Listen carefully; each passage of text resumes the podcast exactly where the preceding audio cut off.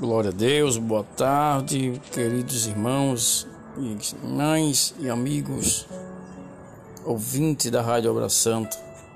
Que Deus abençoe suas vidas, suas famílias, nessa tarde de segunda-feira, início dessa semana. Que possa ser proveitosa e de novas conquistas nas vossas vidas e na vida da vossa família. Quero deixar para nossa reflexão nessa tarde o livro de Joel, é, Josué, capítulo 1, versículo 7 ao versículo 9. Que Deus abençoe a todos, no nome de Jesus.